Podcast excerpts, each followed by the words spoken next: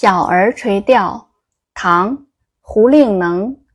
蓬头稚子学垂纶，侧坐莓苔草映身。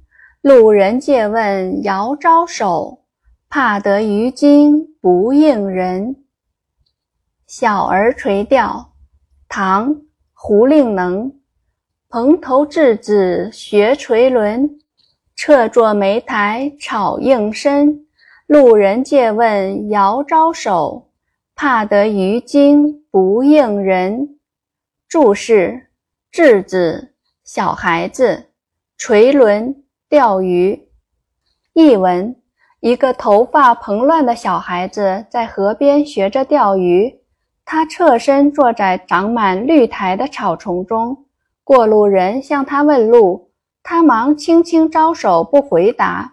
唯恐吓走鱼儿。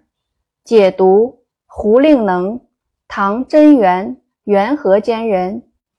他的诗传世只有四首，都写得十分生动传神，精妙超凡。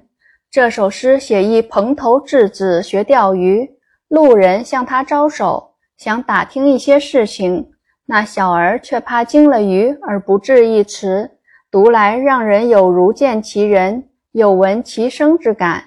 全诗一二句重在写形，三四句重在传神。其描写朴实自然，一个真实可爱的垂钓小儿的形象跃然纸上，可谓情景交融，形神兼备。其艺术成就丝毫不亚于杜牧著名的《清明》一诗。在唐诗中，写儿童的题材很少。这首诗注重塑造儿童形象，内容贴近生活，因而显得可贵。